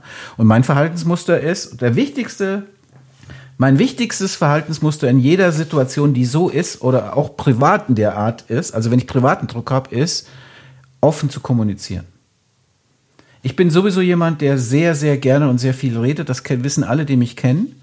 Und ähm, aber gerade in Drucksituationen, auch im privaten, ich hatte jetzt auch privat äh, ein bisschen Druck und auch da hilft mir Reden immer sehr viel. Und ich berate ja auch Unternehmen in Krisen-PR. Das kommt zum Glück, toi toi toi, bei unseren Kunden kam das jetzt nicht so häufig vor, aber wir hatten das schon, dass Firmen richtig Shitstorm kassiert haben. Gern genommen wird, da hatten wir, der letzte Fall weiß ich noch, wird immer gern genommen, falsche Stiftung Warentestbewertung. Also was machst du, wenn die Stiftung Warentest dich einfach fachlich komplett falsch bewertet? Gibt dir eine 4 für, oder eine 5 für ein Produkt, haben wir aber falsch getestet. So, dann hast du erstmal ein Problem, ja. Und die, die Frage, wie geht man damit um, ist ähnlich wie die Situation jetzt, in der du mich konkret gefragt hast, was hast du gemacht? Ich habe offen kommuniziert. Mit dem Team. Wir haben das Team zusammengeholt und haben gesagt, pass auf, Leute. Eins, zwei, drei, vier, fünf, sechs sind krank. Kunde macht Druck. Das ist die Situation. Was machen wir? Ich kann es ja nicht ändern in dem Moment, ja. Ich kann es nur versuchen zu erklären, zu moderieren und eine Lösung anzubieten. Und ich versuche natürlich Lösungsvorschläge zu machen und bin dann darauf angewiesen, dass die Menschen das mitgehen. Und das hat in unserem Fall sehr gut geklappt. Ja, sorry, auch wenn sich das wieder nach durchschwupst. Das war nicht durchschwupst, das war Stress. Ja, das war richtig Stress. Ja, ich finde es ja gut, dass du das mathematisierst. Ja. Was Aber du es auch hat halt Stress hast. funktioniert am Ende des Tages. Und ich finde, das macht dann auch ein gutes Team aus, ja, dass du wirklich sagst, auch solche Zeiten überstehst du mal, weil alle dann doch ein Stück weit bereit sind, sich zu bewegen. Und das ist bei uns wirklich der Fall gewesen. Und da haben wir diese Monate überstanden und besser überstanden, als ich gedacht habe. Aber es ist trotzdem so, dass wir nach wie vor noch Stellen offen haben, die besetzt werden müssten, damit wir diesen Druck langfristig so ein bisschen aus dem Team rauskriegen. Und das ist echt ein Problem. Ja. Also ist wirklich schwierig. Aber für mich. Jetzt hast du Lösung- aber sehr stark immer so erzählt, was äh, das Team ausmacht. Ja, klar. Also nochmal Grüße Mhm. an das Team. Ein Teil davon kenne ich ja auch. Also gu guten, guten Job Ja, du hast gemacht. ja nach mir gefragt, ich weiß. Ja, genau. Aber es ist ja so, dass die Kunden auf der anderen Seite eben auch den Druck machen. Und ich muss schon sagen, eigentlich ist es für, für alle Lebenssituationen. Das Schlimmste ist, sich immer in der Ungewissheit zu bewegen. Was wäre, wenn, was könnte sein? Damit können Menschen überhaupt nicht umgehen.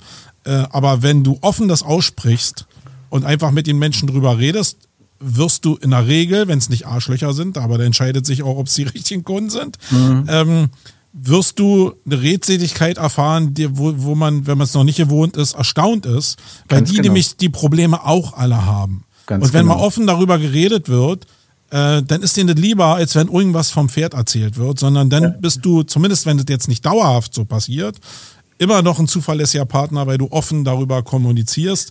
Ähm, und das macht den Kopf, also das ist einer auch der auf jeden Fall Empfehlungen aus diesem Podcast, dass drüber reden auf jeden Fall äh, das Ventil des Drucks, und Druck hat ja immer dann was mit Überdruck auch zu tun, äh, dass du den abgelassen bekommst, indem du einfach darüber redest, indem du ehrlich bist mit den Leuten.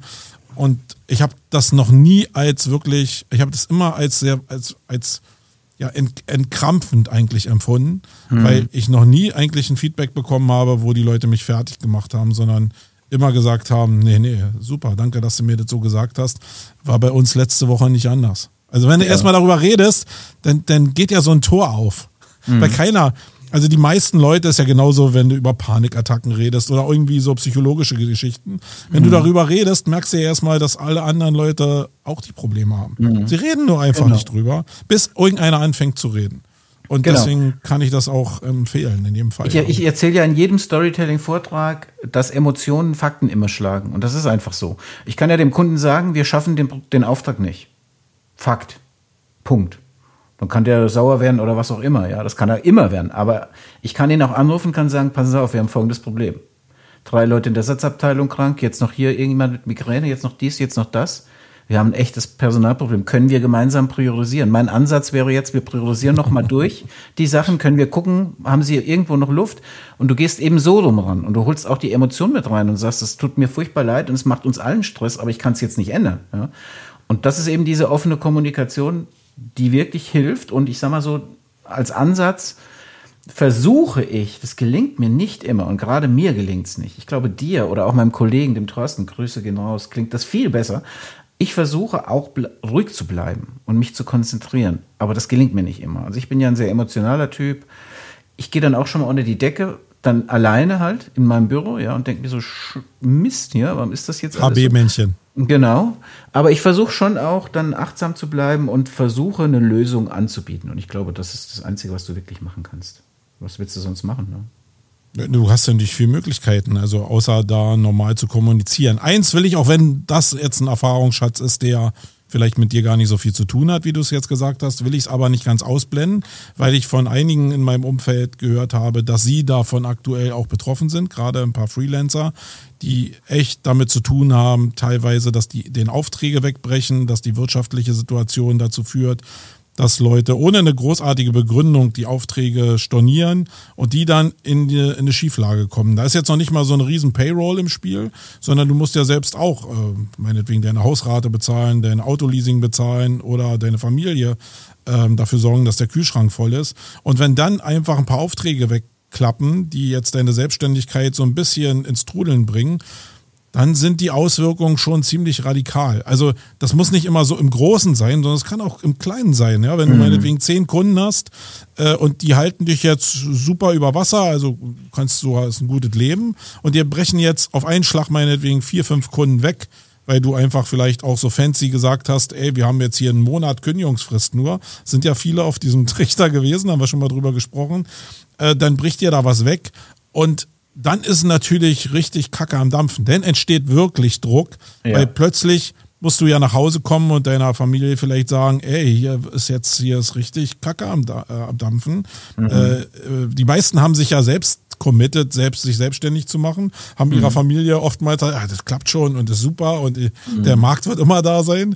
Und dann ist es mal anders. Da ist natürlich wieder Kommunikation wichtig. Und das, was ich da gelernt habe aus den Drucksituationen, die ich da selber auch hatte, ist, dass man auf jeden Fall, das gehört ja noch zur, zur Selbstständigkeit dazu, den Arsch in der Hose haben muss, dann wirklich mit dem Klingelbeutel rumzugehen und Hinz und Kunst zu fragen, ist, hast du was für mich, hast du was für mich, hast du was für mich? Mhm. Und da ist es egal, wie das wirkt auf andere. Weil die meisten haben ja nur Angst davor, oh, wie wirkt denn das? Das sehe ich ja nicht mehr aus wie ein erfolgreicher Unternehmer. Das ist ja so eine mhm. Mehr. Alle erzählen immer nur, ey, alle sind erfolgreich und alle sind nur megamäßig am Skalieren. Die Wahrheit sieht aber anders aus. Mhm. Äh, alle werden dir sagen, nee, die Wahrheit von Selbstständigkeit ist eine Wellenbewegung. Mal bist du ganz unten, mal bist du ganz oben.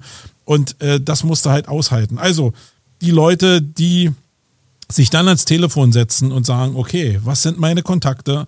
Wen kenne ich alles? Da kommt wieder Social Media ins Spiel, ja. Da hast du vielleicht 5000 Freunde. Äh, ja, dann melde dich bei denen. So mhm. peinlich mhm. wie das vielleicht auch rüberkommt, scheißegal, es geht um deinen Arsch. Und oftmals ist es ja auch so, dass du die dann anrufst, habe ich zumindest von anderen Leuten gehört, dass die dann da anrufen oder sich melden und die sagen, ey, das, dass du dich gerade meldest, ist ja super, weil jemand wie du, Wolfgang, vielleicht händeringend irgendeinen Grafiker sucht, der irgendeinen Auftrag zu Ende macht, aber Mhm. du jetzt dieses Matching zu der Person gar nicht hattest. Und manchmal ist das Universum mehr so, dass sich dann zwei Wege kreuzen und dann passt es wieder. Die Genau. kreuzen sich aber nur, wenn der eine den Hörer in die Hand nimmt oder die Kommunikation anfängt und einfach ja. Mhm. einen Post macht und sagt, hey, ey, läuft gerade nicht so gut bei mir, hast du was für mich? Mhm. Äh, und da hatten wir ja auch Beispiele selbst in der SEO-Welt, wo ich sehr, sehr dankbar für bin, dass so eine Welt auch mal klar wird. Und Mhm. da gab es eine Menge Resonanz irgendwie, wo denn mal auch sich zeigt, dass dieses Wort, na, ich will es trotzdem nicht als Freunde bezeichnen, aber wie wertvoll denn dieses Netzwerk sein kann, wenn plötzlich auch ausgespielt von 5000 Leuten vielleicht 800 meinen Post sehen. Äh, und ist doch scheißegal, ob die das als Hilfeschrei. Äh, äh, man darf nur nicht so stolz sein. Das glaube ich, da- das habe ich selbst gelernt, sondern man muss einfach dann sagen, okay, dann mache ich das. Und am Ende lernt man auch, dass das genau der Weg ist, eigentlich Vertrieb zu machen, muss man mal Und ich, runterbrechen. sag, und ich sag mal, die fünf Leute, die dann wirklich dich anrufen oder irgendwo auf einer Konferenz dich irgendwie blöd ansprechen und sagen, na Marco, suchst du immer noch, hast ja bisher warst ja betteln oder so. Ich überziehe jetzt mal ein bisschen. Das Mhm. sind aber auch genau die fünf Idioten, die du dann gerne auch entsorgen kannst aus deiner Ja, genau, hat so eine. Freund-Feind-Erkennung auch Genau, drin. ja, finde ich auch. Ähm, ich habe noch eine Sache auf meinem Zettel ja. stehen, die würde ich noch gerne loswerden, weil wir haben ja, Ja, schon wieder eine raus. Stunde, unfassbar. Aber ich habe mir überlegt, ich dachte, du fragst mich, was war denn so der, der krasseste Moment von Druck, den du gespürt hast? Na, da waren ja gar 25 Jahren? keine. Du hast ja, ja so Wind aus dem Segel genommen. Nein, du aber warst ja wie ein Stück ich habe Kernseife. ein, ich hab einmal äh, echt so eine Situation gehabt und das ist auch ein Learning, was eigentlich ein Basis, Basic Learning ist, wo wir jetzt wahrscheinlich alle sagen, ist ja lame, aber ich wollte es trotzdem mal erzählen. Ja. Ähm, es war, die Agentur war so, ich würde mal sagen, sechs, sieben, acht Jahre alt. Wir hatten einen großen Kunden mit tollen Projekten, für den haben wir layoutet, Website gemacht, SEO damals schon. Also sehr, sehr viele Sachen. Ähm, ich, ich würde mal sagen, wir waren sechs bis acht Leute zu dem Zeitpunkt. Ja, kann ungefähr hinkommen. Also ist ungefähr alles. naja, und dann waren wir am Mittags noch, der, das Unternehmen sitzt gar nicht weit von uns entfernt, so 15 Kilometer, und ist übrigens heute noch Kunde. Das ist schon mal das Happy End, ja. Aber Ja. äh, das Unternehmen war bei uns relativ wichtig als Kunde und wir sitzen mittags zusammen, besprechen eine neue, neue Broschüre, alles super, wir fahren zurück und am nächsten Morgen ruft mich der Geschäftsführer an und sagt, wir melden Insolvenz an, wir können aktuell nichts bezahlen. Und dann habe ich so erstmal einen Schock bekommen, ja, mit meinem Kollegen mich unterhalten, da haben wir geguckt und da waren wir bei knapp 40 Prozent Umsatz in dem Jahr mit dem Kunden. Und das war ein krasses Learning, ja. Also das war Druck ohne Ende, ja. Hat's eine kleine Agentur, aber trotzdem schon Löhne zu zahlen. Plötzlich Du bist so ein, du bist wirklich ein Sack, Wolfgang. Zu Anfang lässt du mich so auflaufen hier und der Druck, äh, habe ich ja noch nie gespürt. Und jetzt hier so aus dem Hinterhalt spielst du plötzlich die Dinger aus, ja? Ja, ich wollte hier ein bisschen Du Druck machen. mieser Hund, du. Nein, ich habe das auf meinem Zettel stehen. Und was ich sagen wollte, ist, das war wirklich Druck. Und was ich da gelernt habe, und das geht vielleicht als Learning raus an die Leute, die bis jetzt zugehört haben, wirklich zu schauen, das machen wir heute tatsächlich regelmäßig. Wie viel Prozent Umsatz machen wir mit wem? Also hier wirklich zu diversifizieren, viele Standbeine. Und das ist auch ein Vorteil in unserer Konstellation, dass wir Print machen und Social und Web und Shop.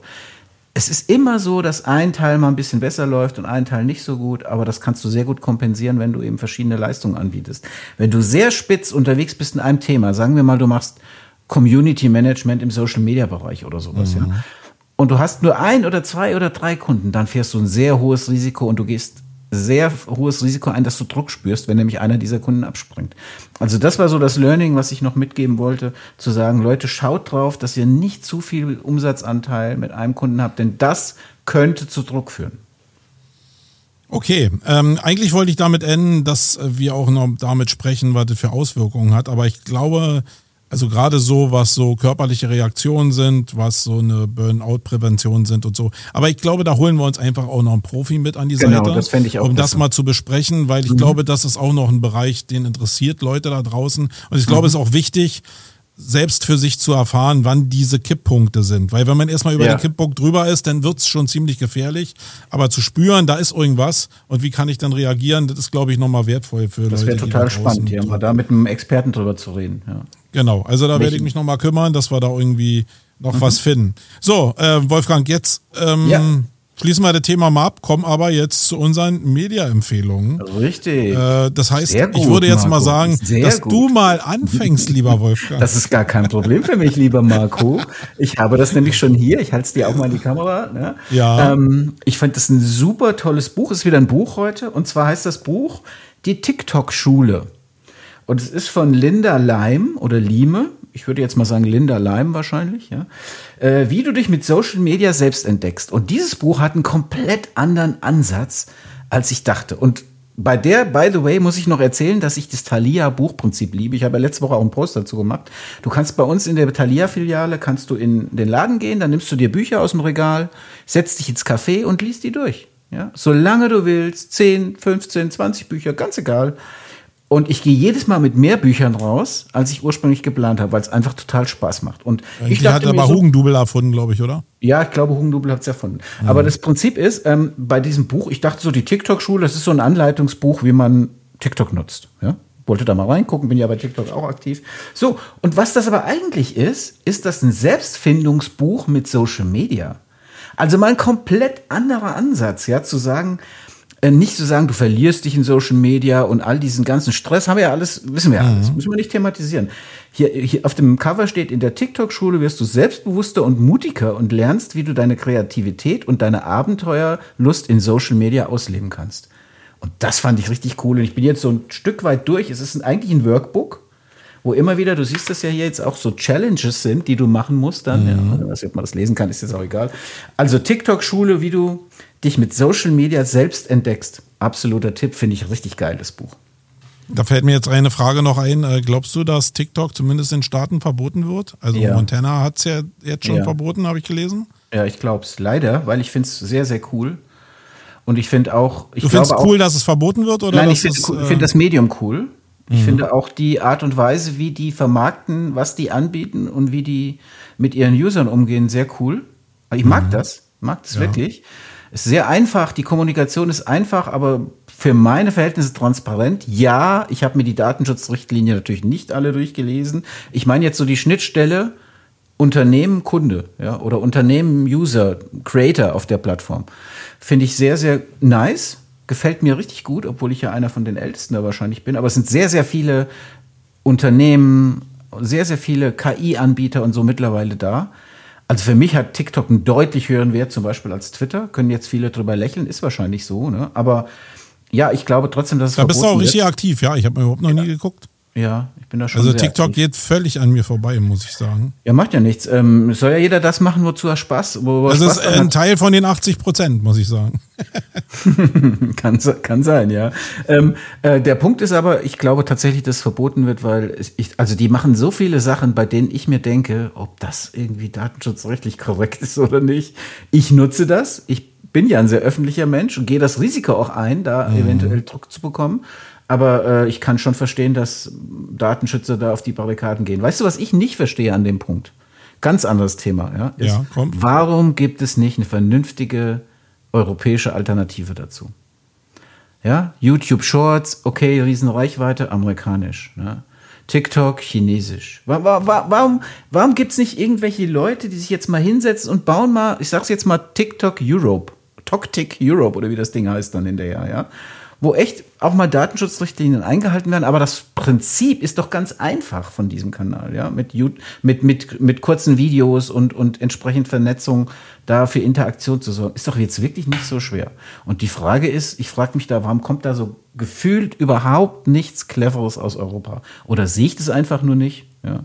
Ich Was glaube, da würden sogar viele mitmachen, einfach wenn so ein europäisches Produkt Ja. entstehen würde, um das zu supporten. Einfach mal würden so die ein einfach mitmachen. Nationalbewusstsein zu Ja, genau. entwickeln, bei Ja, all aber der schlechten Mm. Couleur, die dieses Wort hat. Hast ja, du aber, Nationalbewusstsein gesagt? Wolfgang, ich- streck die Hand aus, virtuell, ich hau dir rauf. Das geht so nicht. Ja, okay. Du- du, äh, du Aber bist hier ich in meine so, europäisch, als Europäer zu sagen, wir haben hier mal was Geiles gebaut und wir nutzen das auch in Europa intensiv und dann schaut doch mal Chinesen und Amis, ob ihr auch wollt, ja. Das fehlt mir halt irgendwie komplett. Sorry, es Ja, hat ja. jetzt mit unserem Thema gar nichts zu tun, aber Nee, ist ja egal, wir sind ja, sowieso durch mit dem Thema. So, dann äh, mache ich mal, halte ich mal meinen Schmöker hier ähm, in die Kamera. Ähm, meine Buchempfehlung ist die Sales Profit Chain. äh, Wirkungsketten verstehen, Vertrieb optimieren, Profitabilität steigern von Jan Wiesike. Ein ziemlicher Brocken hier, ja. Ach du Schande. Ja. Aber das, sieht ja, sind- das sieht ja aus wie die Bücher bei mir im Studium früher. Aber da sind so viele schöne Illustrationen drin, wo ich manchmal denke, hey, eigentlich ganz cool. Äh, ich bin gar kein Verfechter zum Beispiel von der Customer Journey, der eine oder andere hörte davon, sondern bin eigentlich eher ein Fan von, Grüße an Olaf von, Kopp. Ja, von der Messi-Mittel. Äh, an Nils Dahnke geht auch raus, ja. Ja, genau. Ähm, aber manchmal ist schon ganz cool, einfach so eine, wenigstens eine Visualisierung von Prozessketten zu haben. Auch selbst wenn man dann sagt, nee, so ist das gar nicht, aber man hat es wenigstens mal gesehen und das hat mir in dem Fall ähm, einfach mal geholfen. Cool. So ist es aber auch mit dem, was ich letztes Mal empfohlen habe, mit den Infografiken.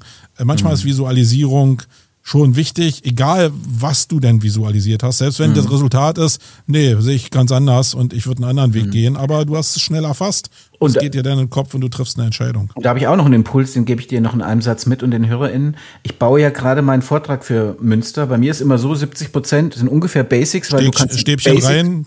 Genau, du kannst die Basics für Storytelling nicht neu erfinden. Aber es macht mir so einen enormen Spaß, neu zu visualisieren mit, mit, äh, mit den ganzen Bilder-Creatoren, die es jetzt gibt. Ich kann ja Dinge plötzlich zeigen, die konnte ich ja vorher nie zeigen. Also wie ist denn der Prompt? Van Damme zwischen zwei LKWs, Spagat und LKWs fahren Nein, Van rückwärts? Damme habe ich nicht mehr dabei. Sorry dafür. Ich habe neue Videos dabei, aber nein, einfach zu sagen, okay, du zeigst mal einen Mittelaltermarkt, bei dem Menschen, alle Menschen auf dem Mittelaltermarkt machen Selfies mit dem Handy. Hast ja vorher keine Chance gehabt, hast ja nirgendwo gefunden. Auch nicht bei Stockfotolieferanten. Heute kannst du das machen. Und das regt die Kreativität an und macht mega Spaß. Ich habe fertig.